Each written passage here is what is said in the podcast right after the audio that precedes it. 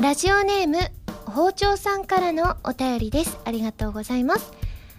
ハラミタワーレコードでのイベントお疲れ様でした。ありがとうございます、えー皆さんご存知の通りタワーレコードは1回ごとに試練の間がありイベントが行われる7階にたどり着くにはそれぞれのフロアのボスを倒さないといけないですよね。私も頑張ったものの5階のボスにやられてしまってイベントに参加できなくてとても残念です。ハラミーが呼び寄せた最も参加者を多く倒したあのボスのことを教えてください。ことでそうなんですよ。そうなんです。1回ごとに試練の間があり7階に着くにはそれぞれのフロアバスをそうなんです。倒さないといけないんですよね。そうそうなんですよ。でまあね、えー包丁さんは5階のボスにやられてしまったってことなんですけれども。そうなんです。やっぱり5階のねボスがね一番ね強かったんですよ。えに5階のボスのことをじゃあ教えますね。5階のボスはね巨大なねゴリラっぽい見た目の人。人というかそういう怪物なんですよね。どんな技を使って倒したのか。それはどんな技を使ってえっとねえっとね皆さんを閉じ込めてすごい空腹にさせてで皆さんの前でその大きなゴリラがバナナを食べてですごくお腹空いて本当にもうやばいって感じなのに目の前でバナナを食べられてそれでもう衝撃であーってなって7階まで来られないって感じなんですよ。それが5階のボスで、なのでほとんどの方がそこにすごくね、あのーなんて言うんでしょう。あの、倒すのが難しかったみたいで、あまり、えーこの日、無事に7階まで来られた人は、0人でした。でもね、5階まで届くように一生懸命歌わせていただきました。皆さん空腹の中、私の Rose on the breast をお聴きいただけたでしょうかというわけで今週は、原由実の5階のボスにやられたラジオ。改めましてこんばんは、原由実です。原由実のまるまるラジオ、略してはらまる。このラジオは毎回皆さんのお便りによってタイトルを変えるというちょっと変わった内容になっていますということで。そんな0人だったらショックですよね。だって、えっ、と、え、お渡し会？もう確かあるのに、誰も渡す人がいないって切なすぎますよね。ということでこういうことはありませんので皆さん今後もしねあのタワーレコードさんでイベントがあったら、えー来てくださいね。ということでこの配信日的には Rose on the breast が発売されたということですね。なので、えー徐々に皆さんのね感想メールとかも、えー読むことができるかななんていうふうに思っておりますのでそれを楽しみにしております。ではではメール紹介していきます。こちらハンドルネーム空飛ぶマッスンピーさんです。ありがとうございます。ハラミこんにちはこんにちは。ニコ生で行われた「俺の屍を越えていけ2」の公式ゲーム実況への2週連続ゲスト出演お疲れ様でした。まさか2週連続でピザを持ってやってくるとは思っておらずついつい爆笑してしまいました。幸せそうにピザを黙々と食べ続けるハラミーはとても可愛かったです。あとまさかハラミーがほほーいでおなじみの七枝たける推しというのもちょっと衝撃でした。かっこ笑い。それと放送内で作成されたキャラも配信されるとのことで今からとても楽しみです。俺しかつ発売されるのを楽しみに待ってますということでいただきました。ねあの急遽の発表だったんですけれどもね、なんと2週連続でピザをたくさん食べさせていただいてですね本当にね今回2週目のピザは本当にあっという間になくなって大変美味しいピザでございました。ね自分があのいろいろこうキャラのメイクをさせていただいた原由美というねキャラクターも実際その時にねあの見ることができてすごくすごく嬉しかったですね。なのでぜひぜひそちらも皆さん手に入れていただいてあの私と私というか原由美というキャラクターと結婚できたりしますのでぜひぜひ皆さんもオレシ活チェックしていただけたら嬉しいです。よろしくお願いします。続いてニフルさんです。ありがとうございます、えー、第94回配信にてオレンジ色の季節を拝聴しました。ハラミーが言っていたように甘酸っぱくて爽やかそして何よりも歌声が可愛い曲ですね。スプラッシュマインドをより可愛くしたような感じだと思いました。桜と夏の夜空という季節の移ろいとともに歌詞の中の私の恋心の変化も同時に歌っているようですね。2番の歌詞も楽しみです。蒸し暑いこの時期ですが繰り返し聞いて気分だけでも爽やかになり夏を迎えたいですといただきました。いや皆さんからすごく感想メールたくさんいただきましてね大好評ですごく嬉しいです。本当に夏にぴったりの曲で個人的にはね2番とかもねちょっと歌い方をね可愛く歌ったところがあったりするのでぜひ早くフルコーラスで聴いていただきたいなというふうに思います。えー、その他にも、えー、オレンジ色の季節の、えー、メールくださった方お名前だけご紹介します。おのちさん赤たぬきさんなつみさんかぼすサワーさんたこつぼ軍曹さんなどなど他にもたくさんいただきました。皆さんありがとうございます。続いてハンドルネームあらぼうさんです。ありがとうございます。ハラミこんにちは。こんにちは。6月15日は父の日でしたね。母の日と違いあまり認知されていない父の日ですがお父さんは父の日前日から明日は何の日？と鼻歌をルンルンで歌っていました。今年我が家ではお父さんに夏に向けてお母さんとかっこよくおしゃれなサンダルと私のお手紙を添えてプレゼントしました。お父さんもお母さんと同じようにもらってすぐに玄関でサンダルを履き決めポーズを取ったりと気に入った様子でした。またお父さんをよしよししたり一緒にゲームをしたりといつも以上にお父さんとたくさん遊びました。普段は暑かったり寒かったりする外で一生懸命仕事するお父さん夜行バスを一生懸命追いかけてくれるお父さん。えー、怒ると怖いけれどどんなお父さんも大好きです。いつもの感謝の気持ちと大好きを込めてありがとうを伝えることができました。これからも元気で楽しく面白くお母さんと仲良しのお父さんでいてほしいです。ちなみにお母さんから聞いたところその日私のいないところで少し泣いていたみたいです。ということで喜んできてうるうるってなっちゃったのかななんていうふうに思いますけれども。6月15日父の日だったんですね。私は全然知らなくてちょうどこの日がうちの父親の誕生日だったのであのお父さんの誕生日を、まあ、LINE とかでお祝いしていたんですけれどもすごいねなんかこうやってねお父さんきっと嬉しかったんだろうななんていう風に思います。私もねお父さん大好きなのでこの前もあの私の友達のリエとですねあのお互いのお父さんについて話していてお互いのお父さんの写真を見せ合いっこしてうちの白はこんな感じ？っていう風にこう見せたりしてでなんか私もリエもその自分の父親みたいな人といつか結婚したいねみたいな話とかをしてて。ね、それ聞いたらお父さんも喜ぶんだろうななんて思いながら、えー、2人で話していたんですけれどもね私本当父の日ってあのやったことないですね。お誕生日はちゃんとお祝いするんですけれども父の日って多分変動するんですよね。その年によって。日にちが。なので全然意識なかったんですがちょっと来年からは気をつけたいなというふうに思います、えー、続いてハンドルネーム M ゴリラさんです。ありがとうございます。ハラミこんばんはこんばんは。初めてメールします、えー、先日の放送でハラミはバスツアーがしたいとおっしゃっていましたね。具体的なプランも提案されていましたがそれにぴったりな場所を見つけましたのでメールさせていただきました。その場所とは栃木県です。僕の地元なのですがまずいちご狩りなら小山いちごの里が有名ですね。また栃木県に流れる鬼怒川は鮎が釣れることでも有名ですし近くに鬼怒川温泉もあります。ハラミーの大好きなラーメンも北方ラーメンなんてものもがありますよ。あそうなんだ、えー、鬼怒川温泉の近くには日光東照宮もあったりして見どころがたくさんです。ぜひ栃木県でバスツアーをやりませんか？お待ちしておりますよといただきました。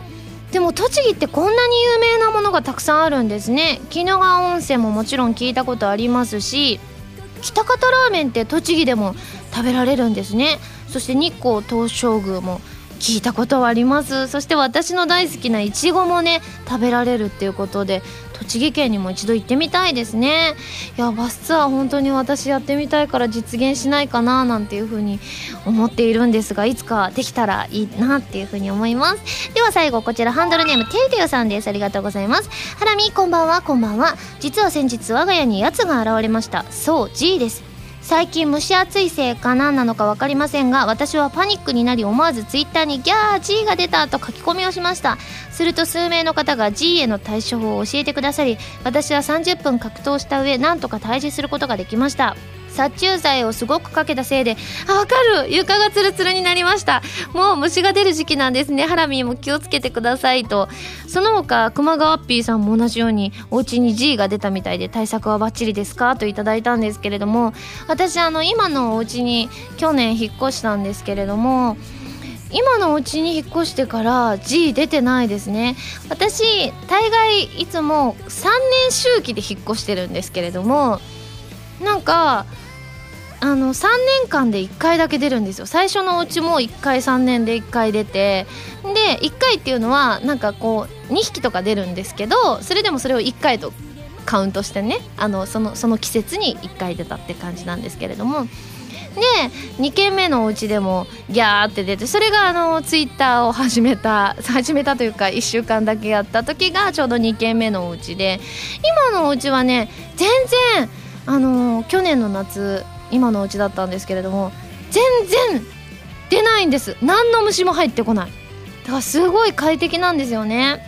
なので特に今は対策はしていないんですけれどもまあねあのてゆてゆさんもツイッターしてねあのいろいろあの対処法を皆さんが教えてくださったって書いてますのできっと私もまたねすごい大きいのが出てどうしようってなったらもしかしてねまたツイッターで弓原 G が登場するかもしれませんのでその時は私のことも助けていただきたいなっていうふうに思います。皆さんメールありがとうございます。それでは最初のコーナーに行きますよ。でもその前に CM です。どうぞ。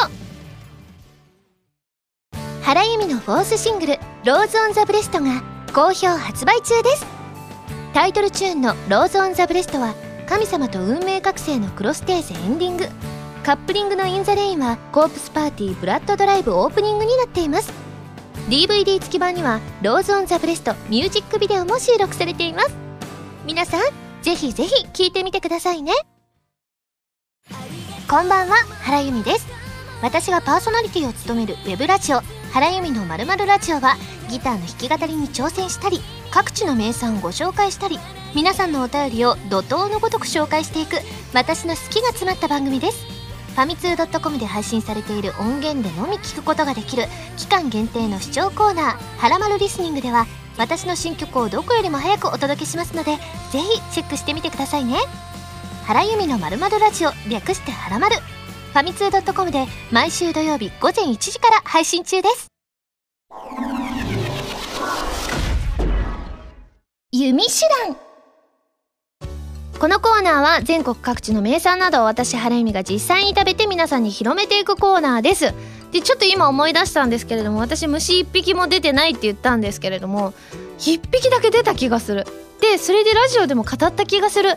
なんかちょうど前に警察官の方があのちょうど交差点のところにいてなんかちょっとねあの本当にあのもう今言うのもあれなんですけれどもちょっとあのご指導を ご指導ってものでもなかったけどあのちょっと相談しに行ったなんていうこともありましたね。なのでまあでもその時もねすごく謎の虫本当にちっちゃい虫あじゃあ雲だ。雲が1匹だけいたんだ。雲はでもいいって言いますからね。次はもうちょっと冷静に対処したいなというふうに思います。では今回も名産をいただいて最大で星3つまでで採点させていただきたいと思います。それでは今回のメーカーをご紹介します。今回は青森のメーカー丸高出森さんの南部せんべいでございます。これなんか有名らしいですよ。私知らなかったんですがはらまるのスタッフさんはご存知だったようでございます。なかなかね青森に行くことってないので今日初めて知ったんですがパッケージはね鬼の絵が描かれてますね。あ今ツッコミが入りました。鬼じゃなくてねぶたさん。でしかも前もなんか同じように 言ったみたいです。ちょっとちゃんと暗記しなくてはいけませんね。はいでは早速こ見た目はねあのね「お茶の友」って書いてあってこのせんべいに。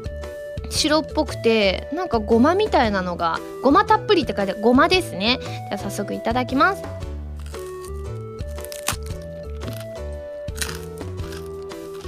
うん。あーごま。すんごいごま。うん。程よい塩加減で。かかい。ちょっとね歯ごたえというか一瞬硬いかなって思うんですが噛んだ後は結構すんなり噛めますね。うん。すんごいごまですねこれは。これだけごま振ってたら本当にこんなにごまの味がするんですね。でもすごく爽やかで味が濃すぎなくてお茶の友って書いてるだけあってすごくね口の中がお水を欲しますね。いただきます。うん。はいなるほどではごちそうさまでしたそれでは早速採点をしちゃいたいと思いますユミシュランの評価は星2.4ですはい、ということで、なかなかね、青森に行かれる機会ってそんなに多くはないかもしれませんが、ぜひ行かれた際はチェックしてみてください。では、今回も感想を生 CM として披露したいと思います。ね、今回の CM はですね、私このね、ねぶたさんを、あの、鬼だと思い込んでたんです。でも、でもきっと鬼の種類ですよね。だって見た目がすごい鬼だから。だから私は鬼だと思った時にこの CM をね、ちょちょっと考えちゃったので、あの、まあぜひ脳内でこの「鬼」っていうワードが出てくるんですがねぶたに変換していただけたらなっていうふうに思うあ鬼って書いてる部分だけねぶたに変えたらいいんだ賢いじゃあいきますよ CM スタート俺はねぶた。年がら年中裸だからダイエットは欠かせない。毎日筋トレマラソン。そして食事はこの南部せんべいのみ。この生活のおかげで俺のボディは保たれている。みんな俺を見てくれ。丸高出雲の南部せんべい。はいということで皆さん CM いかがでしたか？このコーナーでは全国の名産情報を募集しています。名産をお送りいただくのではなく、どこの何が美味しいかといった情報をメールでお送りくださいね。以上、ユミシュランのコーナーでした。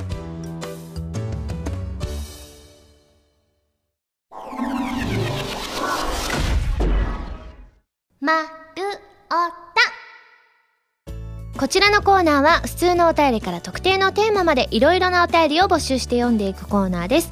今回はなんとですねすっごくメールたくさんいただいたんですよ。なんとこの原由美がバージョンアップその機能はっていう大喜利がですね本当にたくさんで今回メール380通超えだったそうでなので今回は弾き語りストをお休みしてですね丸太をドドンとご紹介したいと思います。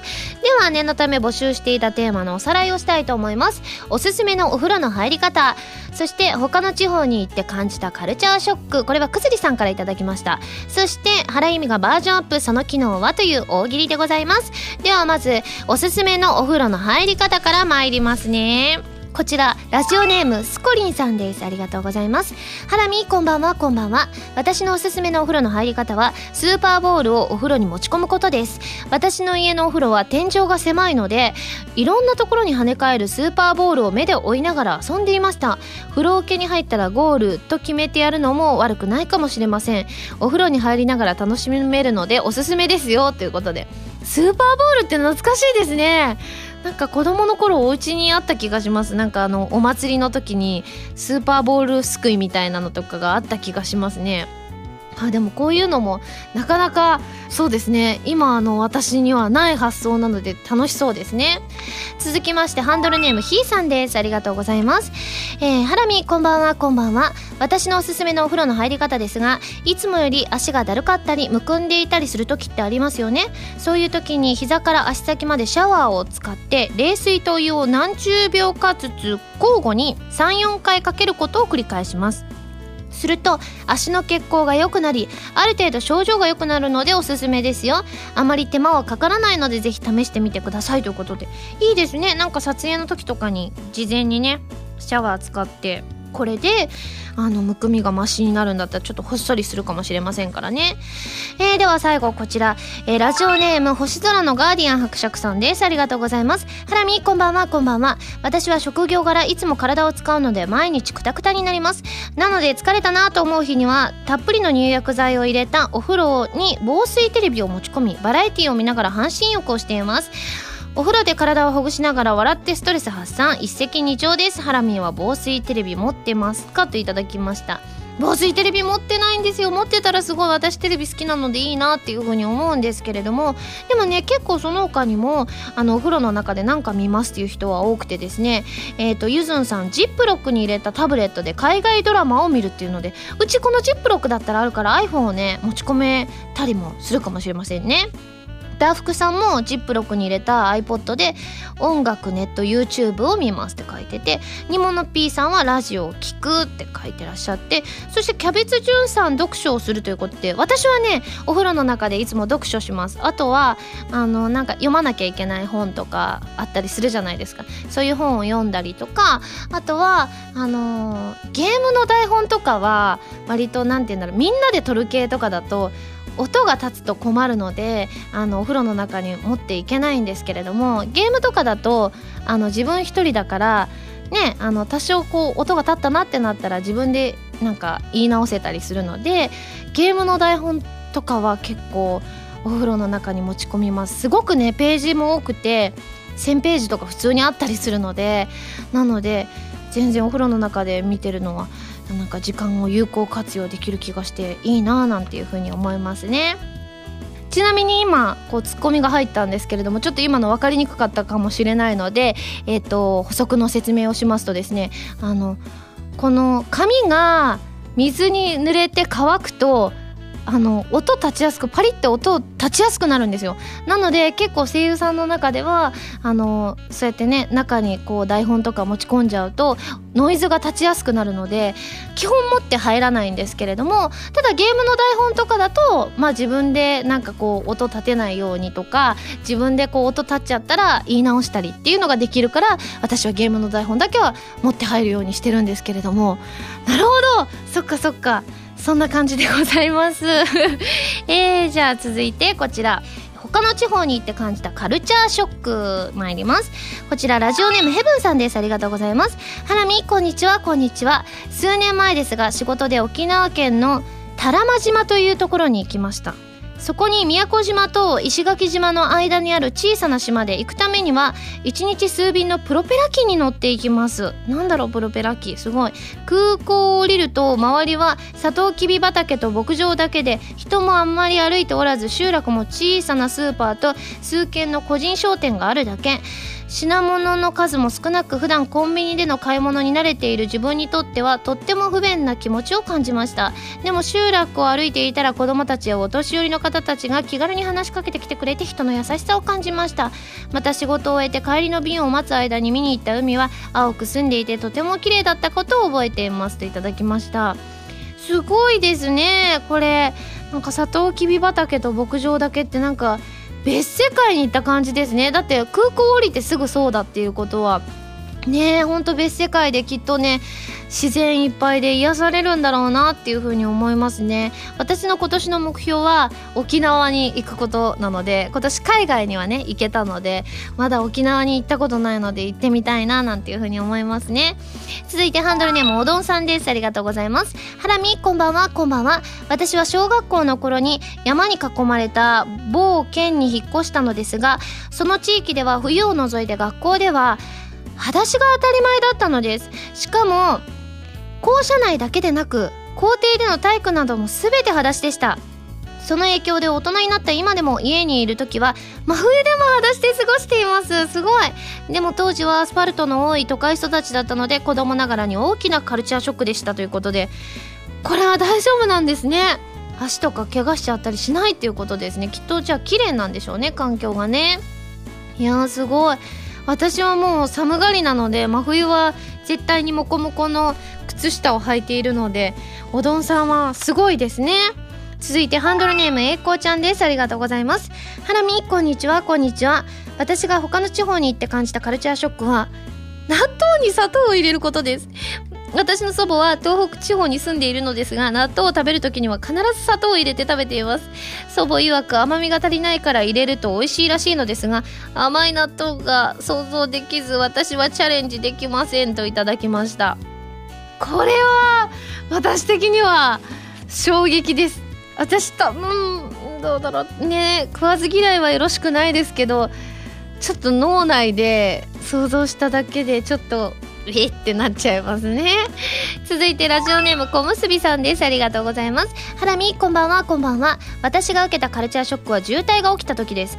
僕は三重県の人間なのですがイントネーションは同じ近畿地方ということもあり大阪と京都の人たちと気にせず馴染むことができます。しかしある日渋滞に差し掛かった時のことでした。僕が今日は道が積んでるなぁと言ったら何が積んでるのと言われました。本来渋滞の時はコムが使われると思うのですが三重県では渋滞の際に積むを使うのです。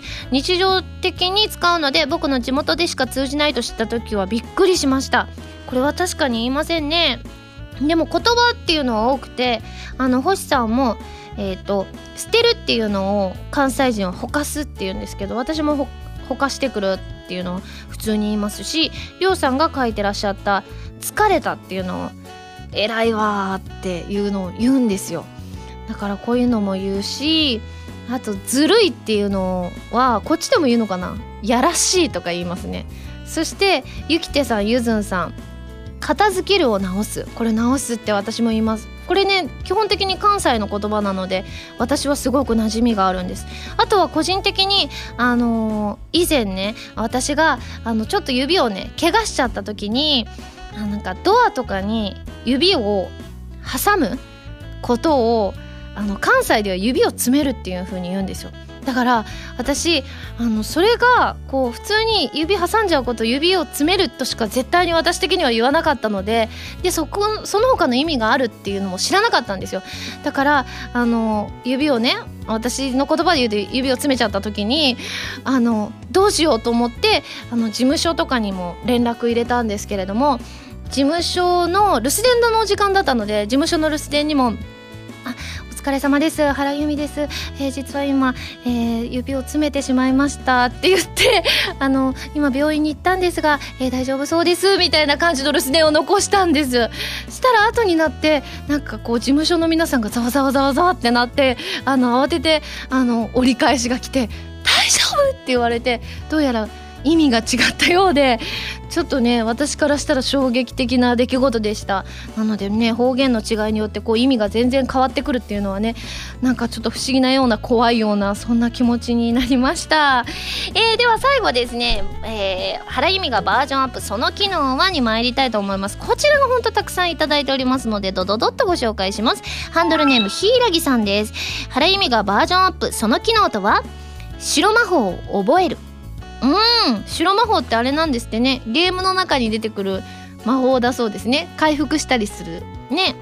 続いてハンドルネーム深爪ゴリラさんです。ありがとうございます。原由美がバージョンアップ。その機能は？ぬか漬けが得意料理になる。すごい女子力高いですね。ぬか漬けつけられたらすごい女子力高いいいですね。続いてりょうさん。原由美がバージョンアップ。その機能は？衝突5秒前をお知らせしてくれる。これもいいですね。私あのよく壁とか、あの、にぶつかっちゃったりするので教えてほしいものですね。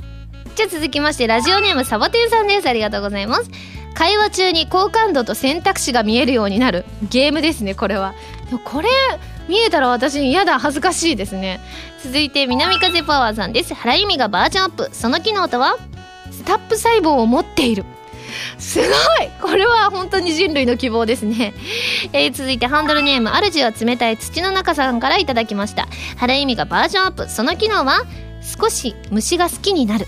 ああ私本当なりたいむしろ。続いてラジオネームごめんなさい臭いですさんからいただきました。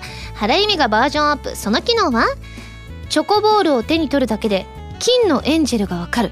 なんかありましたね。金のエンジェルでなんかもらえたりするのありましたよね。懐かしい。続いてラジオネームハットの彦さんから頂いた原由美がバージョンアップ。その機能はカップラーメンを5秒で作れる。はこれいい。私3分すごく長く感じるからな。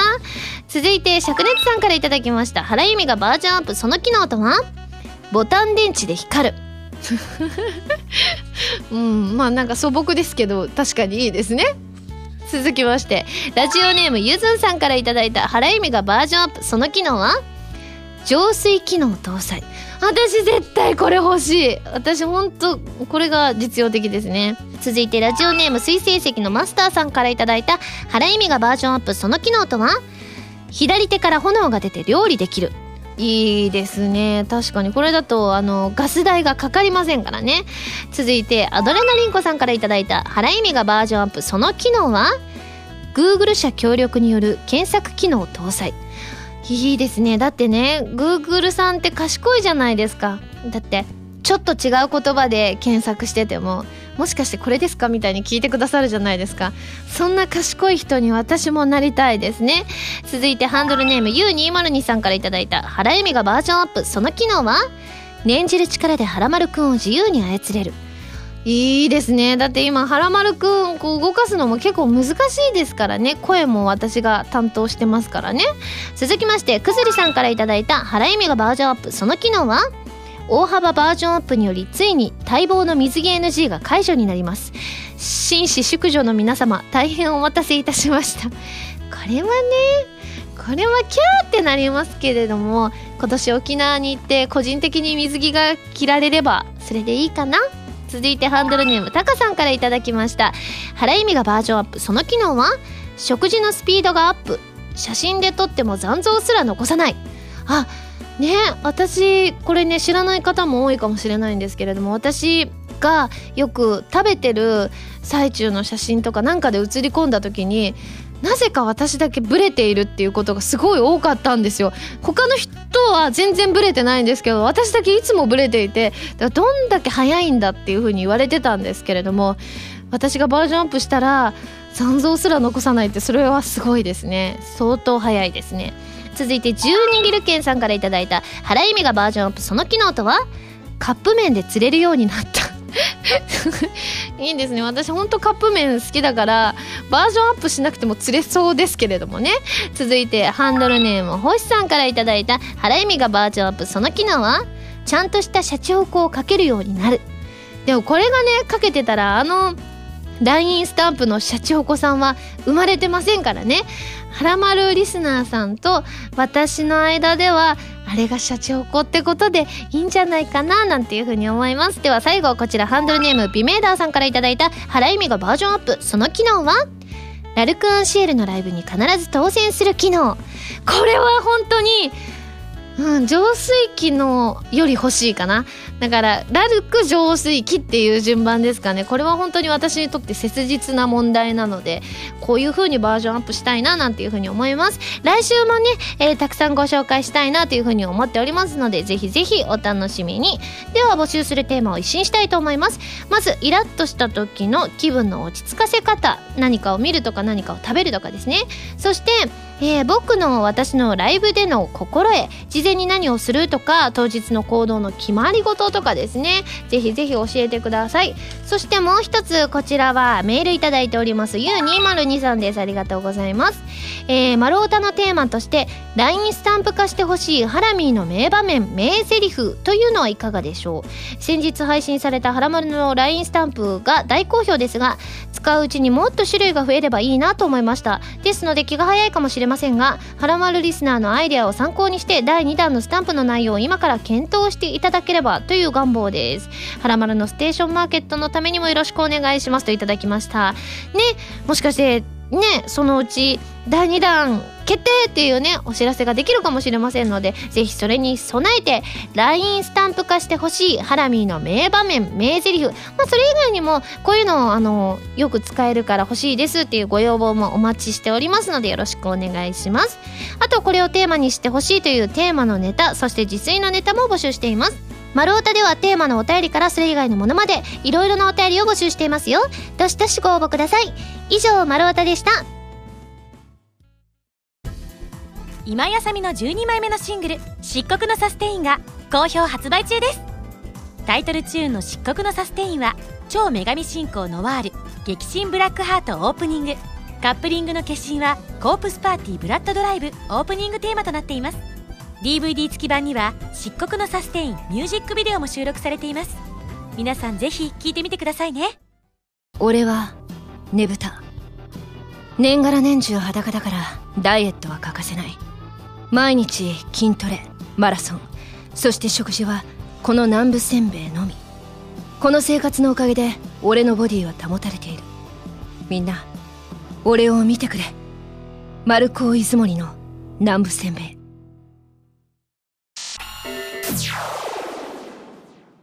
ピックアップファミ通ニュー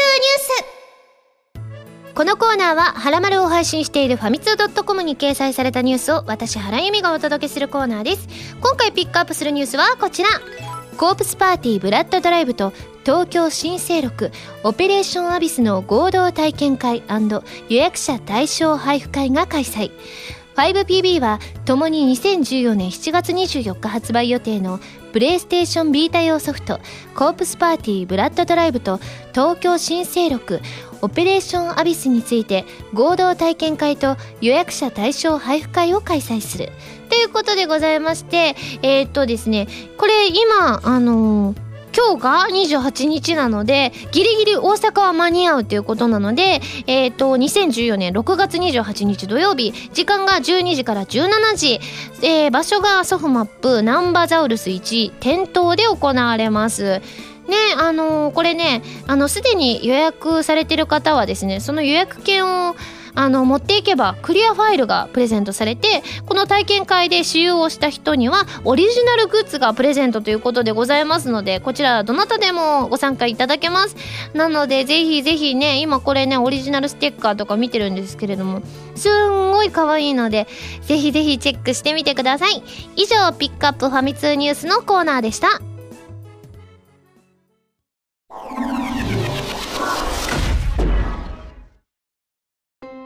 エンディングです。それではここでお知らせです。私のフォースシングル「ローズ・オン・ザ・ブレスト」が発売されました。表題曲はプレイステーション3用ソフト「神様と運命覚醒」のクロステーゼのエンディング曲でカップリング曲の「イン・ザ・レイン」はプレイステーションヴィータ用ソフト「コープスパーティー・ブラッド・ドライブ」のオープニング曲です。DVD 付き版には「ローズ・オン・ザ・ブレスト」のミュージックビデオと1月に開催されたバースデーイベントのダイジェストも収録されていますよ。そしてローズ・オン・ザ・ブレストの発売記念イベントも開催します。詳しくははらまるのブログか私の 5PB オフィシャルホームページをチェックしてくださいね。そしてそして私のファーストライブの開催が決定しました。タイトルは原由美ファーストソロライブキャッチマイボイセス2014年7月27日日曜日東京の渋谷 WWW で開催されます。チケットの二次先行販売が6月28日まで本日までとなっております。一般販売が7月5日からとなります。ぜひぜひよろしくお願いします。番組では皆さんからのメールを募集しています。普通歌はもちろん各コーナーのお便りもお待ちしています。メールを送るときは題名に各コーナータイトルを本文にハンドルネームとお名前を書いて送ってくださいね。メールの宛先ははらまるのホームページをご覧ください。そして次回の配信は7月5日土曜日になります。ねもう夏真っ盛りっていう感じですけれども皆さん夏バテしないように気をつけてくださいね。